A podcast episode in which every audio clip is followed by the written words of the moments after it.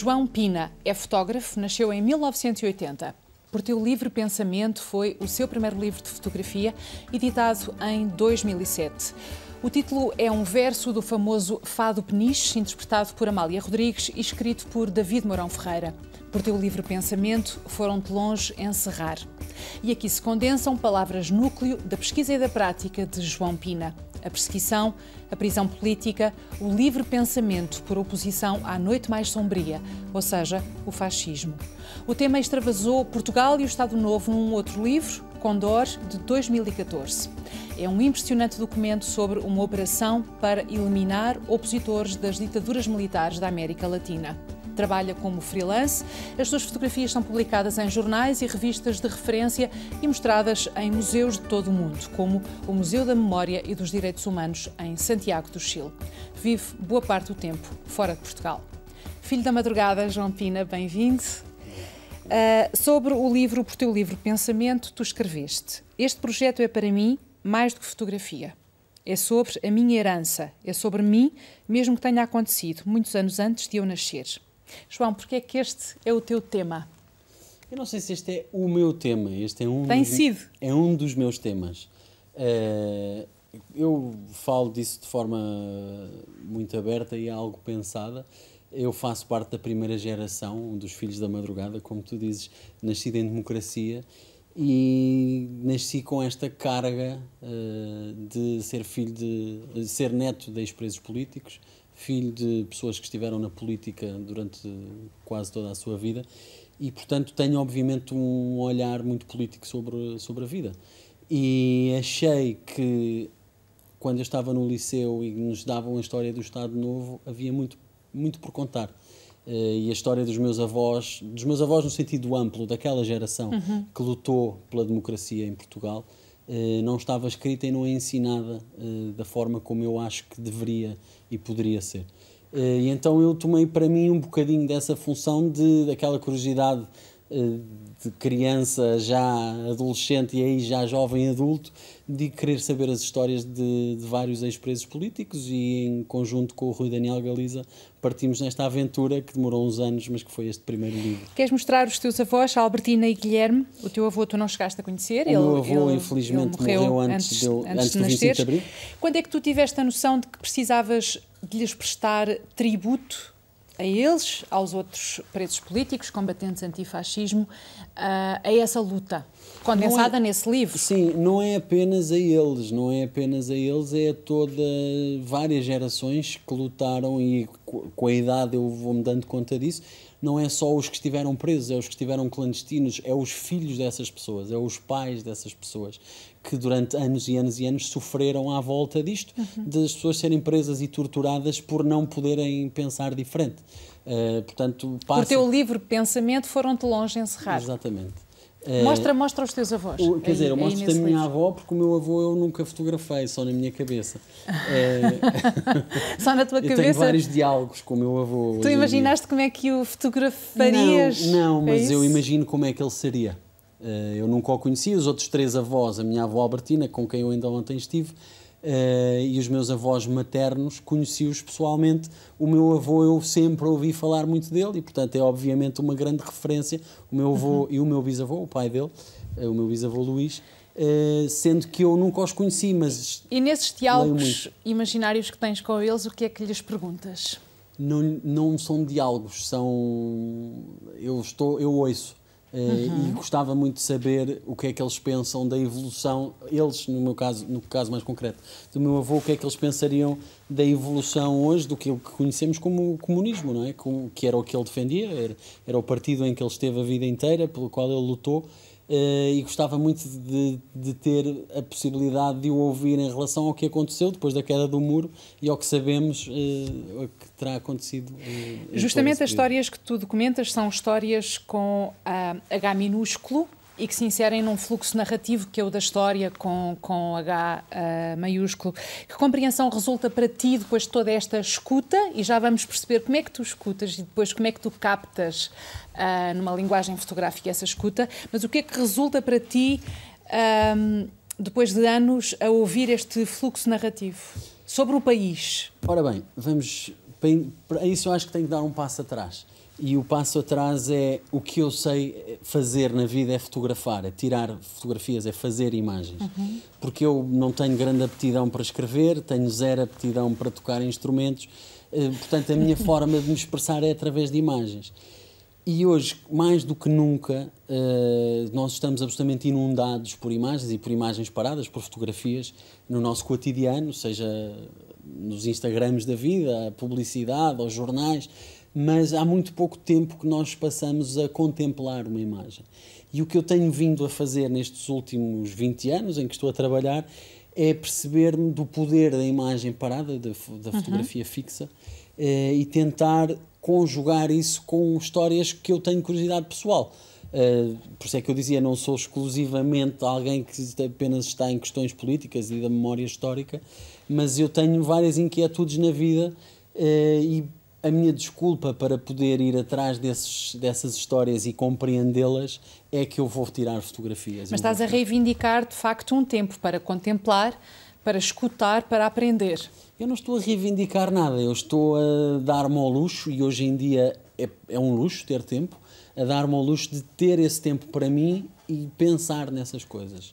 E depois, através dos livros e através das exposições e através dos, das histórias nos jornais e nas revistas e dos museus e das galerias, tentar que o leitor consiga de alguma maneira, ou se eu conseguir que um leitor pare, contemple e pense naquilo que ali está, o meu objetivo está absolutamente sucedido. Que é isto interessa a alguém mais do que a mim próprio. Mas no início é sempre uma coisa que vem de mim, de, da minha curiosidade pessoal de querer entender estas histórias. Portanto, tu começas por escutar. Esse é o verbo fundamental. Sim. E acho que escutar e pensar, refletir. Com quem é que aprendeste a escutar, a refletir? Quais são os teus instrumentos fundamentais para uh, pensar, Bom, uh, essa é, uma, é, aquela pergunta do milhão de dólares. Não, é? uh, não, sei se há uma pessoa, sei que havia uma pessoa que, eu, que era o meu pai, que, e a minha mãe também, mas o meu pai escutava muito, refletia muito e só depois é que falava. Não, era, não era um fala barato, não era alguém que falava por falar, era quando tinha alguma coisa a dizer. Eu acho que sou muito mais fala barato do que ele, mas eu gosto muito de, de aprender. Eh, de aprender passa por ouvir e por ouvir pessoas com experiências muito diferentes às nossas. E por isso é que eu não acho que me possa fechar dentro de um mundo só. E tu começaste por dizer vive a maior parte do tempo fora de Portugal, uhum. acho que tem, teve a ver com isso numa idade mais precoce e depois a vida tem-me levado por aí. Não quer dizer que as coisas não se alterem, mas a minha curiosidade e o querer saber outras realidades passavam muito e passam muito por sair da minha borbulha, sair do meu privilégio, sair daquilo que eu tenho como garantido na vida. E isso implica. Esse primeiro passos. embate aconteceu quando foste estudar fotografia para Nova York? Não, esse primeiro embate aconteceu, eu diria, em retrospectiva, em 1987, quando os meus pais me levam a Cuba pela primeira vez. Esta é a minha primeira grande viagem. O teu pai ainda era comunista nessa altura, em o 87? Pai era claramente comunista nessa altura. Qual foi o ano da cisão? Foi 1991. Uhum. Uh, foi 1991 e eu lembro-me, eu tinha 10 anos e ia fazer 11, lembro-me do meu pai sentado à máquina de escrever, a escrever a carta de demissão. Portanto, isto são imagens que eu tenho na minha cabeça há muitos anos, como tenho imagens da minha avó a contar-me da tortura a minha irmã ainda não tinha nascido, portanto eu tinha ali 3 anos e meio, eh, quase 4 anos, eh, quando tenho esses primeiros relatos, obviamente numa, numa linguagem adaptada para crianças, mas eu sabia o que era a tortura do sono, eu sabia o que era a estátua, eu sabia o que eram várias dessas coisas que hoje em dia a maior parte das pessoas não sabem, mas que eu sei que dali veio uma, uma coisa muito formadora para mim.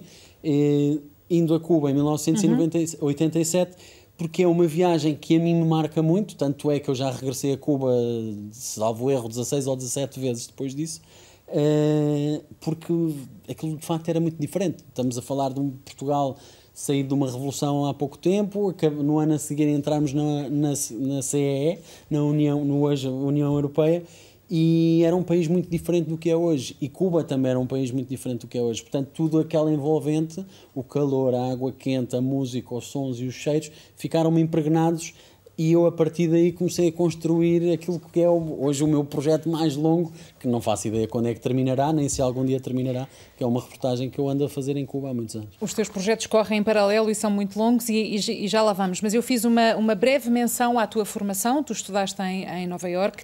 Uh, e, mais recentemente, em 2017, 18, creio, fizeste um, uma pós-graduação, acho que posso dizer assim, em Harvard, não? Não, não. É não, uma, era, é... não era uma pós-graduação? Não, é, uma, é, o que eles chamam uma fellowship, que não tem um grau académico, é um ano sabático dentro de, de um meio universitário, de um meio académico. Mas Harvard, um sítio de exceção. Uh, Uh, eu gostava de saber o que é que nos Estados Unidos, que é uma realidade uh, tão diferente de Cuba, ou desta que tu conheceste aqui, ou daquela que tu uh, acompanhaste de perto na América do Sul, no Brasil, o que é que nos Estados Unidos tu aprendeste?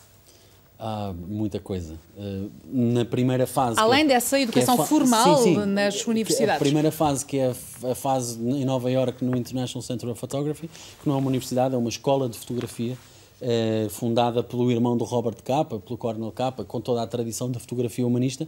Aprendi que. Eu, o meu, por teu livre pensamento, foi já quase todo fotografado quando eu fui para Nova York. E ali eu entendi não só a importância daquilo que eu estava a fazer, como eu realmente naquela escola não aprendi a fotografar. Eu já era fotógrafo quando fui para o SCP, mas aprendi que era muito importante ir atrás daquilo que eu realmente queria fazer e que eu queria dizer. Não, não, não valia a pena perder tempo a tentar fotografar algumas coisas porque me podiam dar jeito, porque podiam dar prémios, porque podiam dar isto. Portanto, foco. Foco, absolutamente. Foco. E nisso os Não americanos, nisso os americanos em geral são muito bons. Uhum. Uh, e, portanto... e a verdade é que do ponto de vista técnico, formal, uh, as regras aprendem-se rapidamente. A coisa mais Sim. difícil é tu perceberes qual é que é a tua identidade enquanto fotógrafo neste caso, é isso? Eu costumo usar muito uh, o paradigma da esferográfica. Então? Quando o Sr. Parker inventou a esferográfica, não toda a gente achou que era escritor.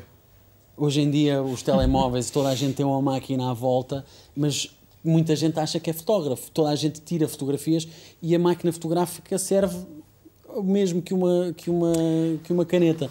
A questão é como dominar essa linguagem, como começar a escrever parágrafos, como começar a fazer literatura.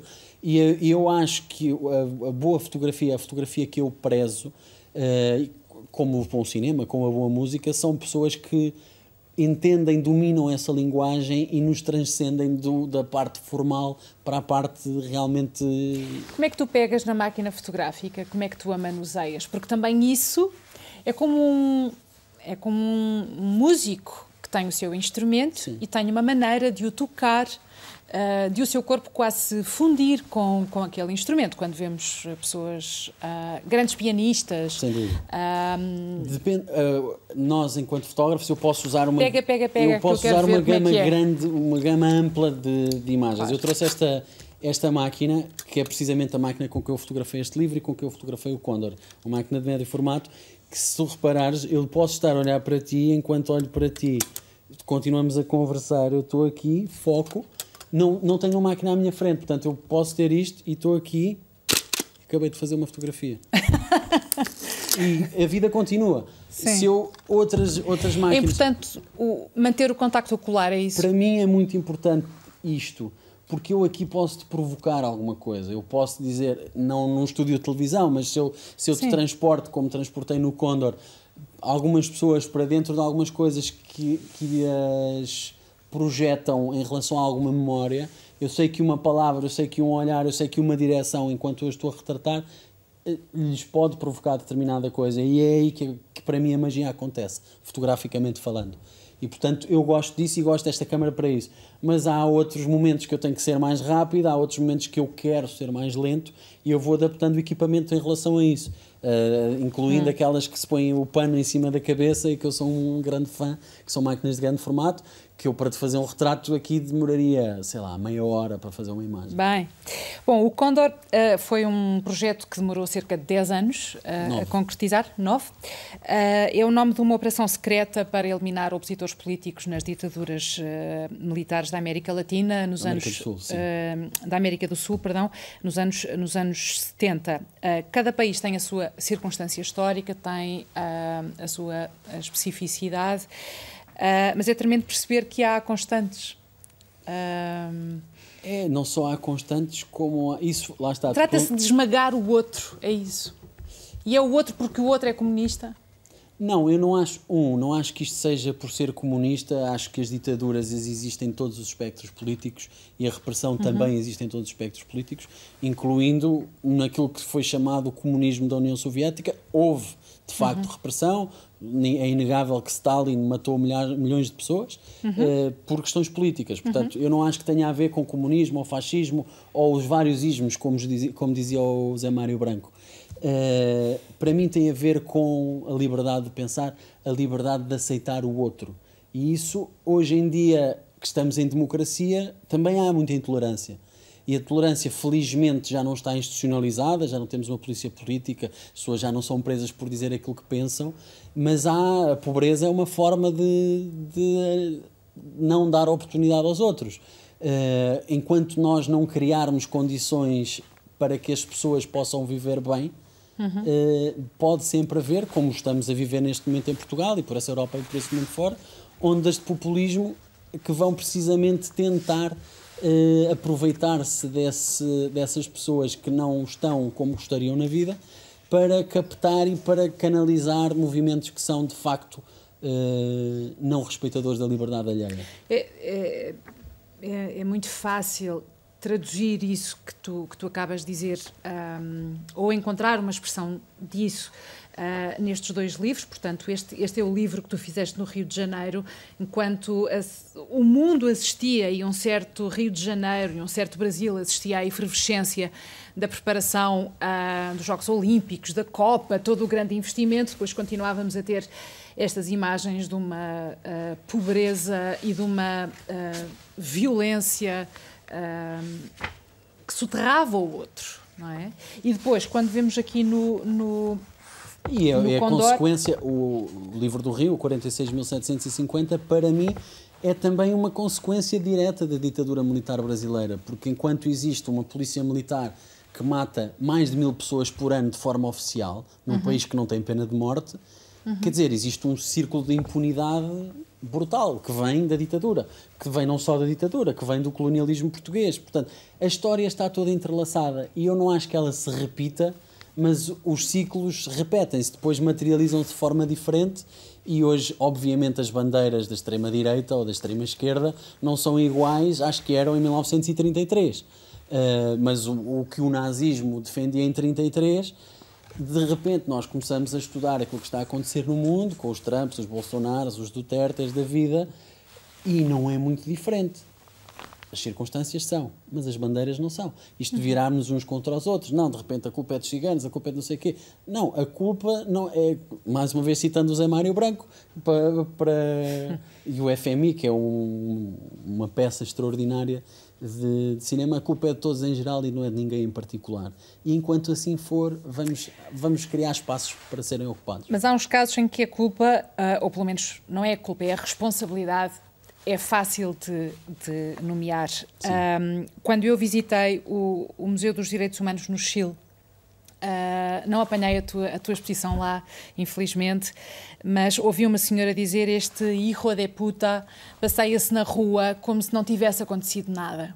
Uh, e, e, percebemos como o fascismo e as suas vítimas continuam a ser uma ferida aberta uh, no Chile, nomeadamente, noutros países em Portugal. também. Em Portugal. Uh, não precisamos é que, de ir para o Chile, estamos em Portugal. Como é que tu sentes, é, ou, ou, como é que tu vês essa ferida aberta em Portugal? Olha, eu em 2003 estava a fotografar a vaga de incêndios que houve, uh, que assolou Portugal, não é? E foi, um, foi mais um ano terrível de incêndios e lembro-me que eu estava ali na beira interior, não, não me lembro o nome da aldeia, mas tudo a arder e uma senhora velhinha desesperada eh, e usou aquela expressão que tantas vezes é utilizada e que a mim me arrepia cada vez que é utilizada. É, no tempo do Salazar, isto não acontecia. E se acontecesse, mandavam-nos todos para Caxias. E isto, quer dizer, a senhora velhinha não tem culpa nenhuma uhum. desta mentalidade, mas enquanto Portugal não assumir os seus 48 anos de ditadura, enquanto Portugal não assumir os seus 500 anos de colonialismo, os 6 milhões de pessoas que foram escravizadas e levadas para o outro lado da África, para, para as Américas, enquanto nós não entrarmos na nossa história, e não estou a dizer para fazermos movimentos de autoflagelação, mas enquanto nós não assumirmos os erros como assumimos as glórias, e a questão tem muito a ver com isso, e tem muito a ver com esta ideia salazarista de que no tempo do, das descobertas, descobrimentos e tal, enquanto nós não fizermos este exercício de olhar para a história em, em toda a sua complexidade, eu acho que vamos sempre cair nos mesmos erros. Oh, João, eu hoje trouxe-te um cravo e tu trouxeste um raminho de alecrim. Uh, que é o que é o que é o é, é o Chico Buarque, não é? Exatamente. Uh, um cheirinho de alecrim. A democracia precisa de um cheirinho de alecrim. Eu acho que nisso os brasileiros nos ensinam todos os dias, que é o cravo. Eu adoro cravos e o cravo para mim é muito importante, mas não pode ser apenas pela, pela, estética, quer dizer, a estética também passa pelo cheiro, passa pelo utilitário. Eu trouxe-vos trouxe a todos uh, um cheirinho de alecrim, porque estive a podar um arbusto de alecrim que eu tenho e que serve para tudo. Serve para óleos, serve para cozinhar, serve para dar cheiro à casa e serve para decorar alguma coisa. Está a ser bonita a festa, pá. João, muito obrigada. Obrigado. Amanhã mais um Filhos da Madrugada.